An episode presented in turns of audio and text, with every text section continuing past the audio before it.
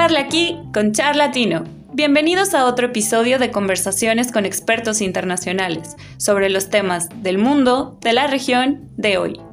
Presentado por Olimpo Consultores. ¿Qué tal? ¿Cómo están? Bienvenidas y bienvenidos a un nuevo capítulo de Charlatino, podcast para hablar de América Latina, sobre todo de política, pero también de, otros temas. Hoy vamos a hablar más de política. Eh, hay varias cosas que están ocurriendo en Colombia, en Perú, pero hoy nos vamos a centrar sobre todo en lo de Perú. En algún capítulo de la primera temporada advertimos que podía pasar esto. Advertimos que podía pasar esto.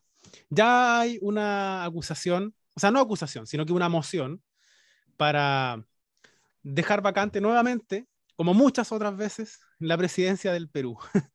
Así que hoy estamos con Lucero Sobrino, por supuesto, con Andrés Rosales, ambos eh, expertos en, en, política de América Latina y, bueno, todos, ya, gente inteligente. Así que, ¿cómo están, chicos? chicas? Hola, buenas noches. Hola a todos, súper feliz de estar una vez más con todos ustedes. Qué bueno, qué bueno. Sí, la verdad, la verdad es que muy contento porque, bueno, estamos creciendo poco a poco y de hecho quiero agradecer también a otro podcast que, que nos mencionó y que nos hizo referencia, el Chufle Podcast, así se llama, es eh, en México. Y obviamente, bueno, hablan entre otros temas de política de México y demás, pero bueno, ahí eh, un saludo para, para, el Chufle Podcast que, que nos ha hecho mención y, y, que pues también nos sigue.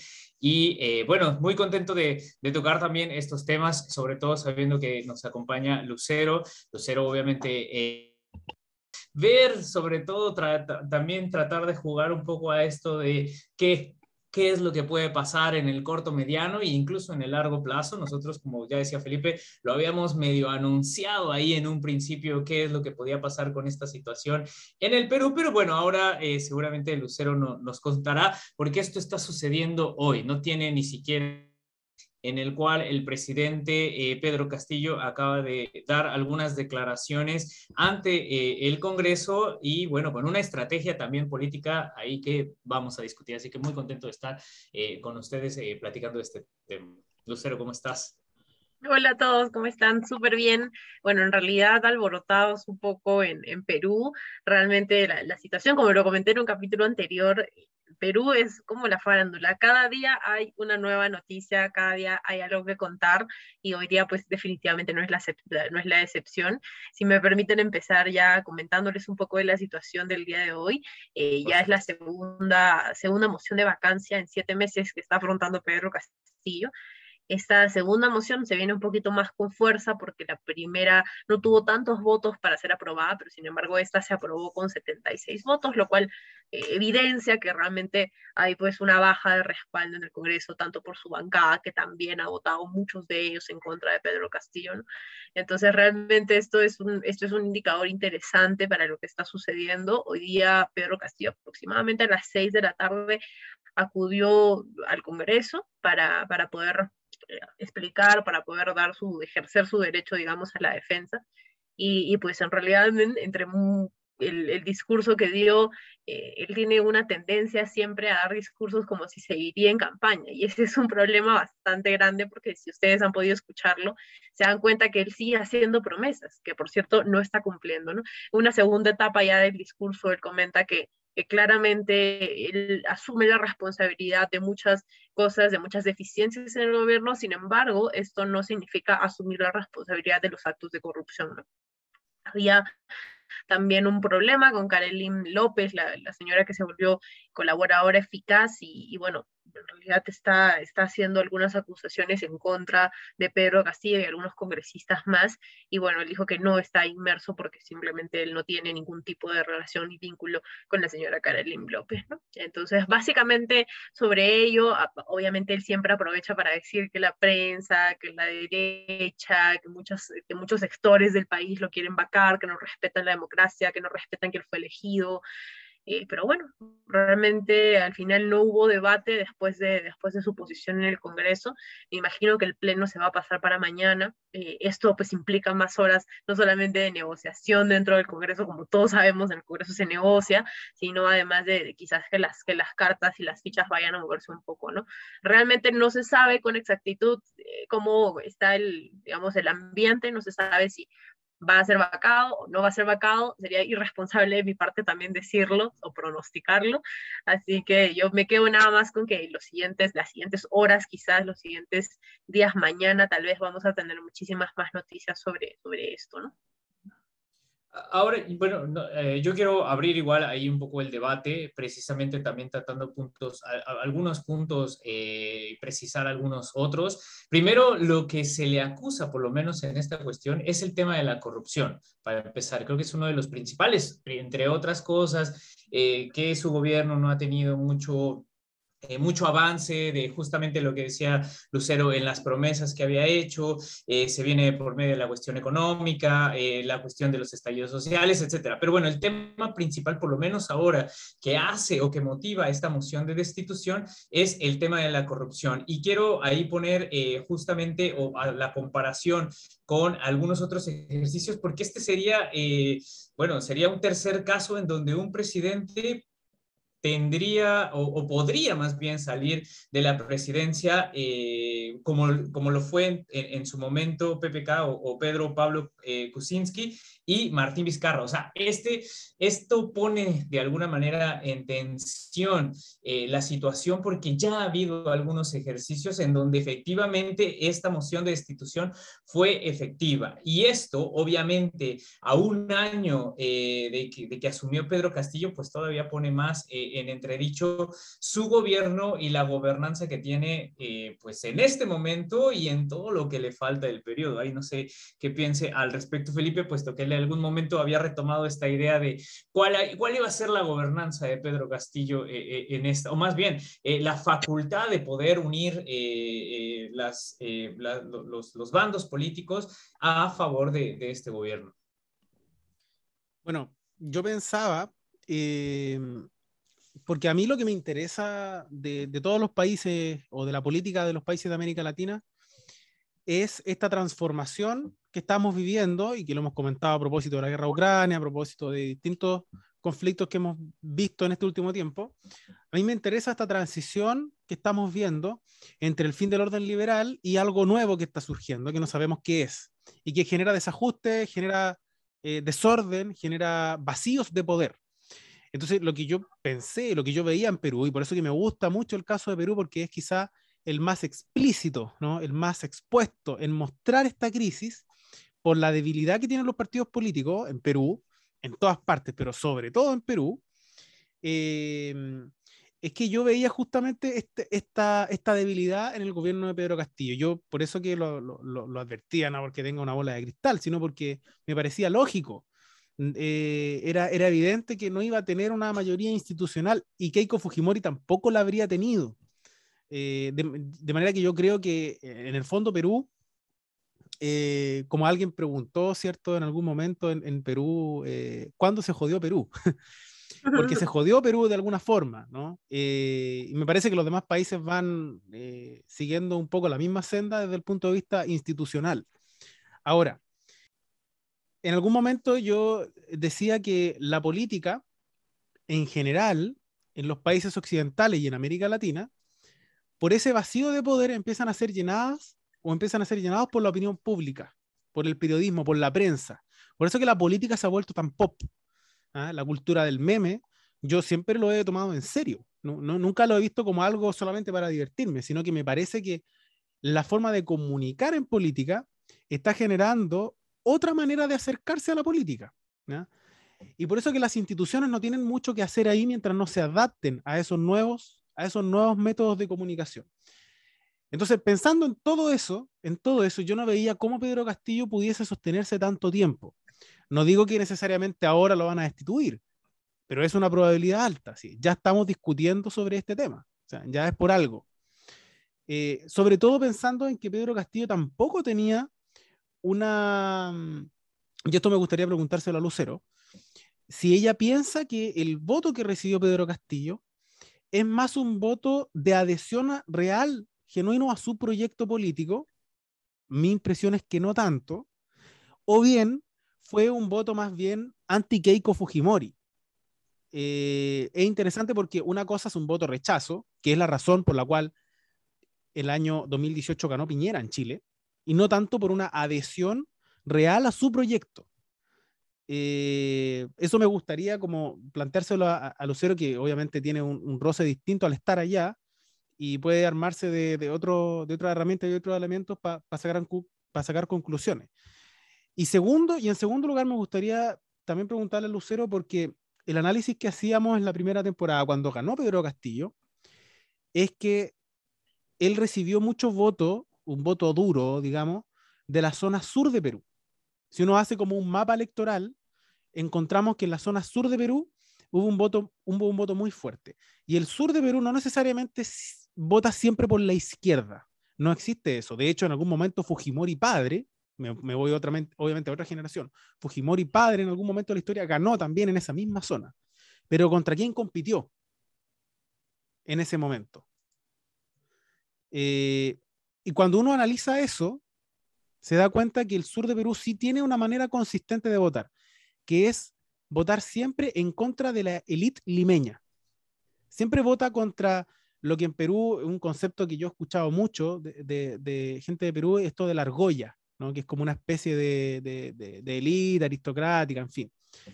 Eh, entonces, me gustaría preguntar también, ¿por qué pasa con ese apoyo popular que nosotros veíamos en el sur de Perú en Pedro Castillo. No tiene apoyo institucional por lo que veíamos recién, pero ¿qué pasa con el, con el apoyo popular que en algún momento se vio con, con eh, Pedro Castillo, ¿cierto? Con el lápiz, que, parecía un personaje también eh, semi-pop, ¿no? De alguna forma. Eh, ¿Qué pasa con, esa, con esas dos cosas? ¿Crees tú que fue un apoyo al, al proyecto Pedro Castillo? Y en segundo lugar, ¿qué pasa con ese apoyo más, no sé si más indígena, pero más rural, en general de la zona del sur del Perú. ¿Cómo lo, cómo lo ves tú? Uy, mira, realmente eh, difícil de, responder la pregunta porque se, se divide en, muchas aristas, ¿no? lamentablemente no solamente tiene una respuesta, sino tiene muchísimas explicaciones. Además, también explicaciones en la historia. Eh, bueno, en realidad lo que pasa con Pedro Castillo, ya yendo al, al, punto de la primera pregunta, lo que pasa con Pedro Castillo es que claramente gana por el antivoto a Keiko. Eso está, eh, o sea, eso es indefiniblemente absoluto. Eso ha sucedido, eso es real. El antivoto ha hecho que Keiko pierda no solamente en esta elección, sino en todas las anteriores que se ha postulado y no tengo duda alguna que las siguientes también perderá por el antivoto. Realmente yo creo que Keiko Fujimori no tiene oportunidad de ser presidenta del país. Eh, no sé si en esta generación que, digamos, de votantes o en siguientes, no tengo ni idea, creo que también se hereda esa, esa molestia, así que posiblemente ni siquiera en las siguientes generaciones puedas llegar a ser presidenta, ¿no? Esperamos todo, todos en realidad le piden que por favor salga de la política. Em, son muy, muy, muy, muy incisivos en, esto, en, en, la preocupación de que se vuelva a postular, porque ello significa que gane la persona contraria a ella, que no necesariamente es mejor a ella. ¿no? En el caso de Pedro Castillo, realmente, si bien es cierto, todos saben lo que significa, digamos, la dinastía Fujimori, eh, si bien es cierto, todos saben la, la, comisión, digamos, de delitos contra los derechos humanos que se realizó en el gobierno de Fujimori, etcétera, y también eh, se, se está viendo siempre cómo se hacen investigaciones contra Keiko Fujimori, nunca logran encontrar nada, pero siempre se hacen investigaciones en contra de ella. Esto realmente genera pues una, un cierto tipo de polarización en el país, ¿no? Y claramente ella tiene tanta exposición pública que cualquier personaje a su lado se va a parecer más bueno que ella aún sin ser, eh, digamos, sin ser muy conocido, ¿no? Y eso sucedió con Pedro Castillo, que parecía como inofensivo, pero sin embargo, él siempre, y seguramente ustedes lo pudieron también hablar, él siempre tuvo una agenda de cambiar la constitución, una agenda comunista, o sea, no, no, se, no se vistió, digamos, de algo, cuando llegó al poder fue otra cosa. Él lo que, eh, lo que está haciendo es lo que dijo que iba a hacer. Y ya allá los peruanos que eligen el gobernante que finalmente se merece. Y yo creo que ese es el resumen de, de, de toda, de todo gobierno y de todo representante de una sociedad. Em, claramente, al ser un voto anti, digamos, anti, anti Keiko, también ellos tuvieron, y además hicieron su campaña en la, en la parte rural muy fuerte gran parte de los militantes de Perú Libre, que es el partido de Pedro Castillo, vienen de la zona rural, eh, porque la, concepción en realidad de, que ellos no se sienten parte del Estado, y ellos lo dicen en propias palabras, es muy grande. Y esa, y esa concepción, como no se está heredando. Entonces, no solamente se sienten, no se sienten parte del Estado los abuelos, sino también los padres, los hijos y seguramente los nietos no se van a sentir parte del Estado.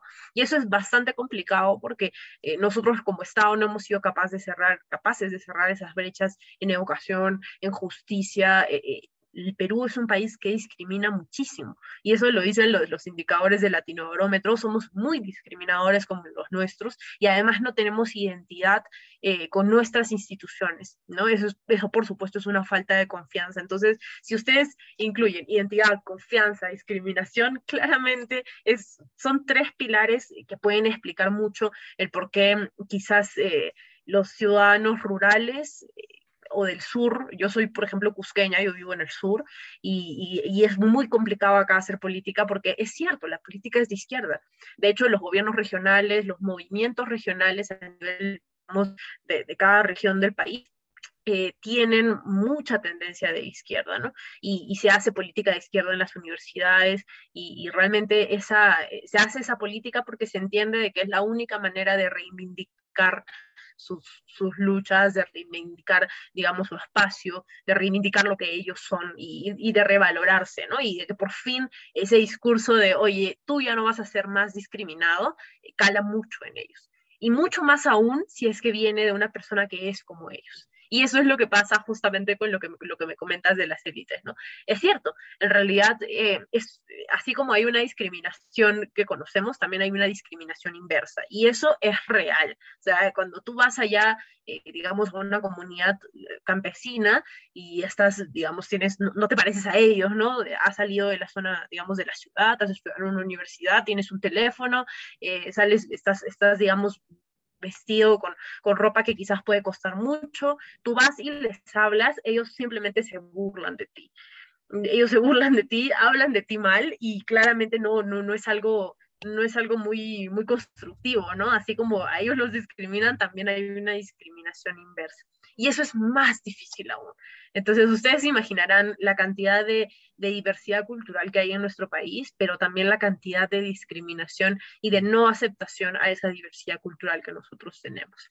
Desvistiendo el Perú, ese es el Perú lamentablemente. Después de todo lo que nosotros tenemos, la, por supuesto, rica cultura, riquísima comida, la, la, gente no es mala, las personas son muy amables, pero sin embargo también tenemos problemas estructurales que yo creo, sinceramente, que han sido heredados de, desde los incas hasta la última fase del terrorismo que ha sido muy complicada para, para, para muchas de las generaciones, ¿no? Sí. Oye, se me y están por ejemplo. rompiendo eh, los lentes.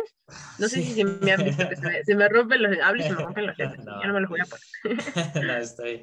Yo, yo, o sea, coincido completamente con, con, con, lo que comentas, o sea, en esta parte como de diversidad y demás, y obviamente el escenario político que tiene actualmente Perú es sumamente complicado. Si hay eh, una parte que llama mucho la atención de lo que está aconteciendo actualmente, sobre todo en esta estrategia política que acaba de hacer eh, Pedro Castillo y que quería comentar cuál era tu opinión al respecto, puesto que, para poner un poco en contexto a quienes nos escuchan, eh, realmente esta declaración que se hizo hoy, 15 de, de, de marzo, no estaba pensada como tal como un ejercicio, eh, no sé, ordinario. Y me explico.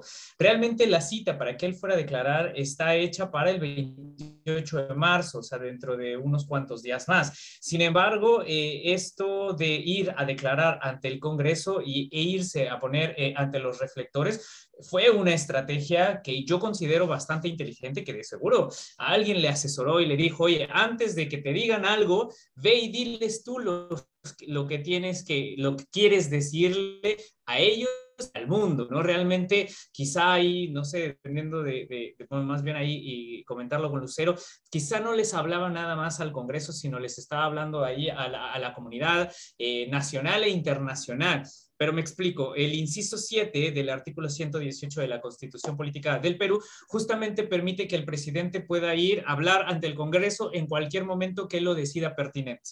Entonces, por eso es que hoy estamos hablando del tema, porque ante una, eh, ante una moción de destitución que ya nos comentaba eh, Lucero, que fue 76 votos a favor, esto no quiere decir que justamente ya sale del gobierno, sino que, bueno, puede haber una discusión, que el tema de la corrupción, que tiene que haber eh, un proceso por el cual, eh, bueno, se deslinden responsabilidades sobre algunos temas y demás, pero eh, lo interesante de todo esto es la estrategia política que ha hecho Pedro, Pedro Castillo, de decir, bueno, voy a hablar antes de que me digan cualquier cosa y que obviamente esto hace que, bueno, este por lo menos este inciso 7 de la Constitución del Perú, hace que los legisladores escuchen sí o sí, o sea, que no haya interrupciones, que no haya debate como sí lo va a haber el 28 de marzo y que muchos eh, eh, pues ya anticipan que incluso él ya no vaya, sino vaya nada más eh, el defensor o el abogado o algo así, el que pues nada más pueda o trate de defender. Es decir, este punto y esta estrategia tú, Lucero, ¿cómo la ves? De anticiparse ante los medios de dar su propia visión de la realidad, y porque así fue, como tú lo habías mencionado, fue para mí un discurso mitad y mitad, mitad eh, dar las, las cuentas de lo que ha hecho este gobierno hasta, hasta la fecha, pero después tratar de desmentir todo lo que eh, se le está acusando y por lo que vi o por lo poco que pude ver, es bastante. Así que, bueno, ¿cómo ves esta estrategia política y en ese marco? Mira, la estrategia política es súper interesante, definitivamente, ¿no? Claro, ha sido una buena jugada, porque tú vas al Congreso eh, en donde no va a haber debate y entonces nadie te va a preguntar nada y, después sales, lo han saludado, de hecho lo han aplaudido miembros de su, de su bancada, algunos todavía que lo apoyan y algunos de otras bancadas que lo apoyan, obviamente en minoría, pero, pero ahí vamos y, y ha salido finalmente, ¿no? Pero yo creo que esa es una buena estrategia para una persona que con su discurso va a ser capaz de persuadir y de cambiar el voto de los congresistas. Ese voto no se va a cambiar. O sea, su discurso no ha cambiado ni el sentido de, la ciudadanía, ni, el, ni, ni, la necesidad de, de, que, oye, ya, de verdad, vete.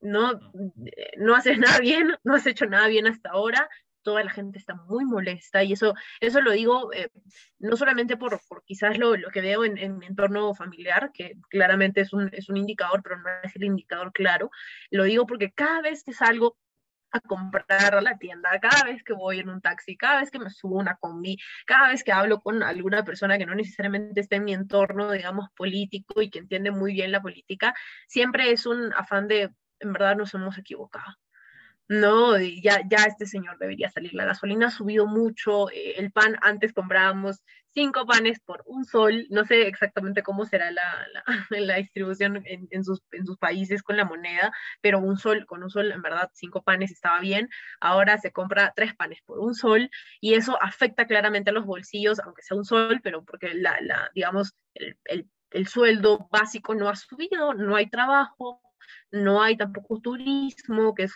justamente por uno de los principales motores económicos del país, eh, las minerías han cerrado, o sea, en realidad estamos en un momento muy difícil, ¿no? Entiendo que a nivel mundial se está en un momento complicado, pero nosotros, aparte de la complicación económica que nos afecta a nivel con influencia, digamos, del mundo, también tenemos esta complicación política que, que lo único que está haciendo es que haya fuga de capitales, es que haya fuga de inversiones, es que suba todo y la gente no tenga plata para poder abastecerse, ¿no? Así que estamos bastante complicados y, y, por eso les decía, es una buena estrategia cuando realmente tienes la capacidad de ser político y persuadir con tus palabras y llegar a la gente. Lamentablemente él en siete meses no ha llegado a nadie, lo que ha hecho es que ese respaldo que inició cuando, que tenía al inicio de su gestión, ahora ya pues ese respaldo realmente no existe, ¿no? Cada vez se va reduciendo y, pues la gente está, está bastante molesta, y, pero también hay, hay otros problemas detrás como la, la polarización, por ejemplo, eh, que lo único que ha generado es como les comentaba en el artículo, en el, artículo, en el, en el, capítulo anterior, que las personas o sean de derecha o de izquierda, pero no pueden ser de ninguna manera de centro porque realmente eso, eso no está correcto ahora, ¿no? Y eso genera pues una brecha muy fuerte en la política y, sobre todo en la, en la, promoción de los partidos políticos, ¿no? Así que estamos complicados, la verdad. Es un momento muy difícil, mucho más difícil de los de los de los de los de antes. Mm. Oye, y bueno, no sé si Felipe tiene hay algún comentario y nada, pero a mí me llama mucho la atención. Bueno, adelante, Felipe, adelante. Es que me quedó dando vuelta una idea. Eh, a mí también, y varias. Señalaba Lucero ¿Se escucha? Sí, me escucho, ¿cierto? Sí, sí, sí, sí, sí, sí. Me quedó dando vuelta una idea de lo, de lo que señalaba Lucero, que obviamente al, al, estar ahí, ¿cierto? Tiene herramientas mucho más, mucho más valiosas más, más cualitativa respecto del análisis de lo que pasa en Perú. Em, pero a, mí me, me, queda dando vuelta un tema que es si Pedro Castillo el apoyo inicial que tuvo es más por ser un representante de la izquierda, digamos, entendida en la, lógica izquierda versus derecha, que como la entendíamos en el siglo XX, que era esta tensión entre Estado y mercado, o más bien tiene que ver con el hecho de que él eh, es un representante más fiel de la política de la identidad, ¿no? Es más, que Lucero también lo dijo, es como ellos, es como uno, ¿no? Es como, es como, se sienten más identificados con él, no necesariamente por ser de izquierda, tal, de izquierda tal vez, sino que por ser, por ser de la zona, por ser un profesor, por ser, eh, te fijas, tener una, una, una identidad más cercana con la ciudadanía. Eh, lo digo porque nosotros justo en el capítulo anterior analizamos la, la, la elección, o más bien los desafíos que tiene Gabriel Boric acá, acá en Chile, y en general uno ve como una, una transformación respecto de lo que se entendía por izquierda y derecha tradicionalmente. Y eh, bueno, eh, hay muchos teóricos hoy día que ya están hablando de que esta distinción como que no, no se ajusta tanto o no, no ayuda a explicar tanto las, los clivajes políticos, ¿cierto? Porque izquierda, como que no sabemos que Boric se parece a AMLO, lo, lo preguntábamos en el capítulo anterior con Andrés. Ambos son de izquierda, pero no se parecen en nada. Eh, entonces, eh, ¿qué, ¿qué, es lo que es ser de izquierda? ¿Te fijas? Yo eh, me da la sensación de que quizá lo que, lo que predomina ahí es esta suerte de identidad. Estamos en la política de la identidad. Eh, en ese sentido, esa, esa, es la pregunta que yo, que yo te hacía al principio. ¿Se ha perdido esa identidad? Es decir, aquellos sectores rurales en los que Pedro Castillo arrasó electoralmente, ¿tú sientes que también se, se percibe esa decepción respecto de su, de su gobierno? Bueno, eso se divide en dos explicaciones, ¿no? Para empezar con, con digamos, lo primero de la pregunta. Y claro, en realidad un voto de la zona urbana eh, que ha votado en la segunda vuelta por Pedro Castillo, que ese voto es estrictamente anti, anti ¿no? Ese voto es estrictamente anti Keiko. La zona urbana, yo en verdad estoy convencida de que ha sido un voto anti Keiko. La zona rural, como les venía diciendo, eh, Pedro Castillo ha hecho un trabajo desde que era profesor, pero que jamás ejerció. Él en realidad era sindicalista.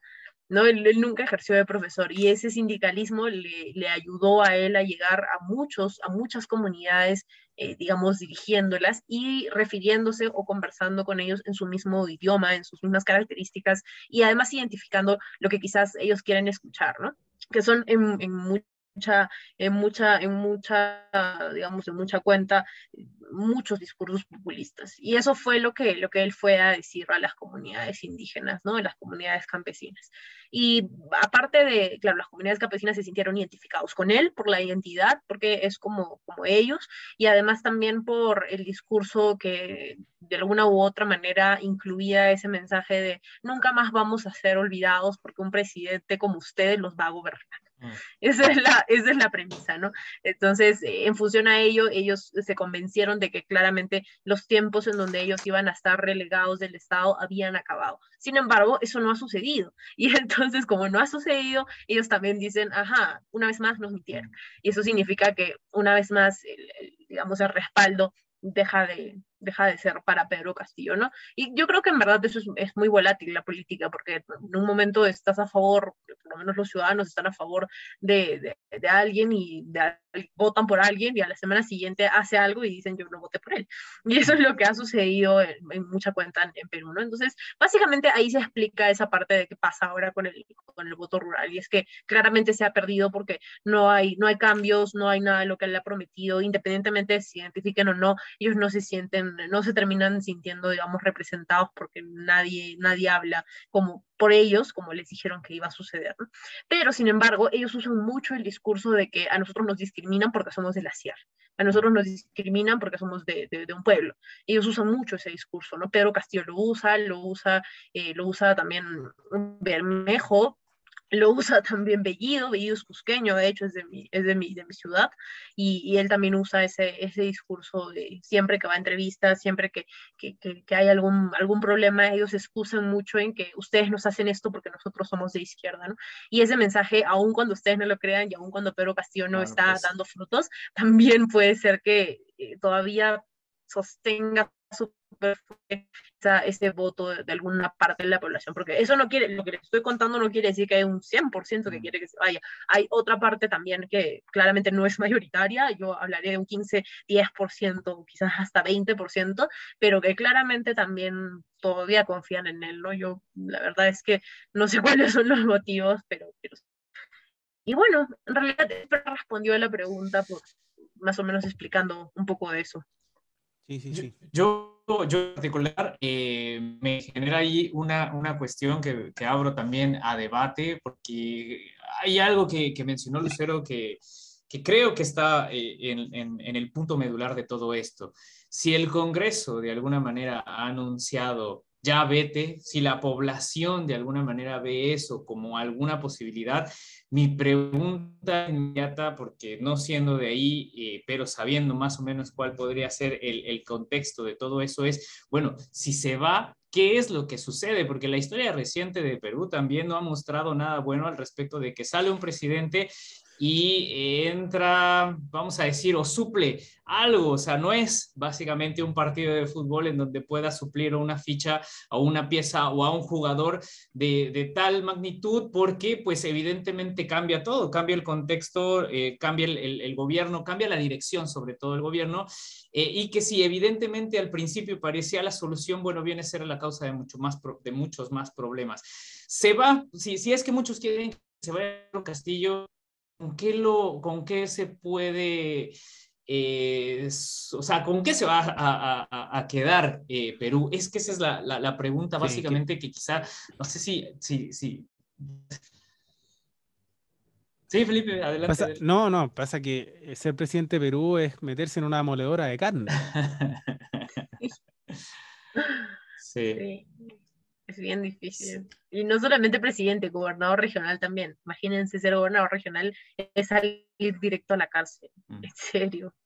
Es bien complicado. Pero bueno, respondiendo un poquito a la pregunta, esa, esa es la complicación principal, ¿no? Eh, ¿qué, ¿qué, va a pasar ahora? Eso es lo que, por lo menos a los quizás yo digo, yo pienso, ¿no? Instruidos en política, nos como que nos, nos preocupa. Sí. A los ciudadanos que no están instruidos en política, que no saben de sus derechos ni sus obligaciones, ni tampoco saben eh, más o menos mucho de la política, no les interesa. Y claro. siempre, simplemente dicen que se vaya, que se vaya, que se vaya. Pero la realidad es que ahora mismo no tenemos, y yo me pongo a pensar, justo hoy hablaba en el almuerzo con mi mamá, y, y mi mamá me decía, oye, si se va, ¿qué va a pasar? Y Exacto. digo, no siquiera un partido político que presente a un candidato digno para, el congreso, para la presidencia. No existe un partido. Eh, el PPC ha perdido su inscripción, un partido pues histórico, mi partido. el APRA perdió su inscripción, eh, se está haciendo un país que se llama Hacer País, bastante interesante. Yo creo que en los siguientes años también va a dar que hablar, así como los partidos que se están reinscribiendo, eh, pero tampoco tiene inscripción. Ellos tienen buenos cuadros, pero tampoco tiene inscripción. Eh, después está el de Acuña, que bueno, si es que postula, será Acuña el que postule, no, no, hay, otro, no hay otra alternativa. El Partido Morado la verdad es que no sé qué, qué, carta para la presidencia tengan, yo creo que ni siquiera tienen una carta para la alcaldía, eh, entonces no creo que tengan alguna, alguna carta para, para, la presidencia. Y bueno, Acción Popular se están peleando entre ellos, tampoco hay ninguna carta, ahí hay una, hay una pelea entre izquierda y derecha súper fuerte, porque en su partido hay, están literalmente atomizados y hay gente que apoya a Pedro Castillo y otros apoyan a, al Congreso y es una locura. Y bueno, después de eso, yo la verdad es que no hay otro partido político que quizás pueda presentar algo salvable. Después yo considero que vamos a tener algo peor quizás a lo que tenemos ahorita y eso, y eso está bien complicado porque claramente Pedro Castillo llegó, eh, llegó a improvisar, ¿no? Llegó y no tenía un equipo de, digamos, de gobierno, no tiene ya, no tenía ya una cartera de ministros pensada, no tiene nada. Cada vez que le bajan un ministro se demora tres, cuatro días en, en escoger uno porque claramente ninguno quiere ser, ¿no? Y, lo que está sucediendo también es que muchas, digamos, de las personas de carrera en los ministerios que se han preparado para ser, digamos, gestores públicos, que han estudiado en, el extranjero en políticas públicas, y que en el estado de memoria, que han estado además, porque son muy buenos, han estado en muchos gobiernos, ahora ellos también se están yendo, ¿no? Y, se están yendo muchos, muchos de los buenos. Así que no sé qué va a pasar, realmente no solamente hay un problema de quién va a postular o, quién, va, quién se va a hacer cargo, porque eh, yo les diría que la vicepresidenta tendría que hacerse cargo, que es ah. Dina Boluarte, pero Dina Boluarte ya ha dicho que si ya Pedro Castillo ella se va con él. Entonces, se haría, yo creo, bajo lo que es, confiando en que ella seguiría también, mm. serían unas nuevas acciones y eso significa pues eh, un, un retroceso en, el país, ¿no? Porque no sabemos quién va a ser elegido presidente, sí. Claro, y de alguna manera también la falta de continuidad de, de, de la atención de los problemas inmediatos hablando y bueno, ha sido un discurso que creo la mayoría de los presidentes latinoamericanos ha tomado con el tema de la pandemia, de los combustibles, de la cuestión económica, de, bueno, muchísimas cosas eh, son reales, o sea, realmente se necesita alguien al frente del gobierno para poder dar eh, indicación, obviamente pueda eh, gobernar básicamente. Entonces, una, cuestión importante es si Castillo no está al frente, bueno, que esté alguien, pero que tenga las capacidades para poder dar continuidad a un gobierno y pues eh, evitar eh, que vuelva a suceder eh, una, una, una, poca... ¿cómo puedo decir? Como una poca continuidad a través del tiempo de lo que podría ser un gobierno. Yo creo que eso es lo que básicamente Perú ha estado sufriendo desde hace unos 5, 10, no sé. No sé ni siquiera cuál fue el periodo de estabilidad más o menos. el Perú, como preguntaban por ahí. ¿Cuándo tuvo estabilidad Perú? claro. Esa es la verdadera pregunta. Yo no sé, creo que no puedo responderte esa pregunta. Eso no tiene respuesta. Sí, uff, no. Bien difícil. Bien difícil. El reto, amigos, es muy grande muy grande ahora, mucho más grande, cada día es más grande. Yo estoy en política, yo hago política universitaria, bueno, hice política universitaria, hago política partidaria, estamos intentando reingeniar nuestro partido y en realidad cada vez que nos reunimos hay un problema distinto y es como, wow. O sea, cada vez es más difícil solucionar el país, pero no hay nada imposible en esta vida, así que bueno, vamos allá. Muy bien. Muy bien. Tal vez la alternativa es la anarquía nomás. tal vez. tal vez ya estamos en la anarquía. Oye, eh, bueno, eh, muchas gracias Lucero, Andrés, por la conversación, el análisis. Yo antes de terminar quisiera decir solamente una cosa relacionada con el podcast, que también fuimos mencionados en otro, en otro espacio, que es eh, Noches de Relaciones Internacionales, conducidas por, por Guy Juliet. Eh, es un programa que, es, un, es, un, programa en el que también estuvo André en algún momento, eh, pero entonces ahora nos mencionaron por segunda vez ahí. Em, eh, claro, la dificultad es que ese es un programa que normalmente está en francés. Em, en creol, de hecho. En creol, de hecho, claro, exacto. Entonces, no sé cómo lo habrán hecho ahí con, con, con los subtítulos porque me, no, nos han invitado algunas veces. Así que em, también son espacios, espacios amigos a este. Y quiero mencionar que en algún momento nosotros hicimos una encuesta en el capítulo sobre Honduras, cuando estuvimos con eh, Pamela, ¿cierto? y hicimos la pregunta acerca del grado de conocimiento que sabían sobre la elección en Honduras. Y eh, hay un 90%, 90% cerrado, ¿ah? no 91, 90, algo, no, 90. 90% de personas que votaron que no estaban enteradas de la elección o de lo que estaba pasando en Honduras, así que eh, fue un capítulo importante haber eh, hecho ese, ese sobre Honduras, que es un país que nos parece normalmente como eh, un poco lejano y qué bueno que haya servido ese capítulo para acercarlo un poco más. Perú, claro, es un país que, que está un poco más, ¿no? Por lo menos aquí en Chile se habla más de Perú, o sea, es un país del cual normalmente sí recibimos más noticias. Eh, y a mí que me gusta ver la política en clave de cultura pop, yo, yo siempre he dicho que eh, Perú es un reality show, ¿no? Eh, o más bien, eso lo dijo Lucero, yo lo que había dicho es que es una película de terror, porque mm, en algún momento nosotros hicimos este ejercicio de buscar similares personajes de la cultura pop o de la cultura del cine. A propósito de los líderes políticos que habían en Chile, vamos a hacer lo mismo con Colombia. Y si hacemos alguna vez ese ejercicio con Perú, yo creo que solo tienen que ser personajes de películas de terror. No, no hay otra alternativa. Así que para que vayamos pensando qué personaje le tocaría a, Pedro Castillo, qué personaje vendría siendo Keiko Fujimori, qué personaje vendrían siendo algunos de los ministros más importantes de este gobierno, porque es algo que nosotros tenemos que hacer en algún momento, porque es nuestro, es nuestro sello. Así que, bueno, agradecerles de nuevo. Muchas gracias, Lucero. Muchas gracias, Andrés, a quienes nos escuchan. Espero que les haya servido este capítulo para aclarar un poco más la situación de lo que ocurre en Perú. Como siempre, son procesos de largo plazo. Tratamos de explicarlo tratamos de acercarlo y nos sentimos muy bien con los mensajes que nos envían de, de, agradecimiento, de que les sirven estos capítulos. Así que esos chicos, nos vemos la próxima semana. No sé si alguien quiere decir algo para terminar.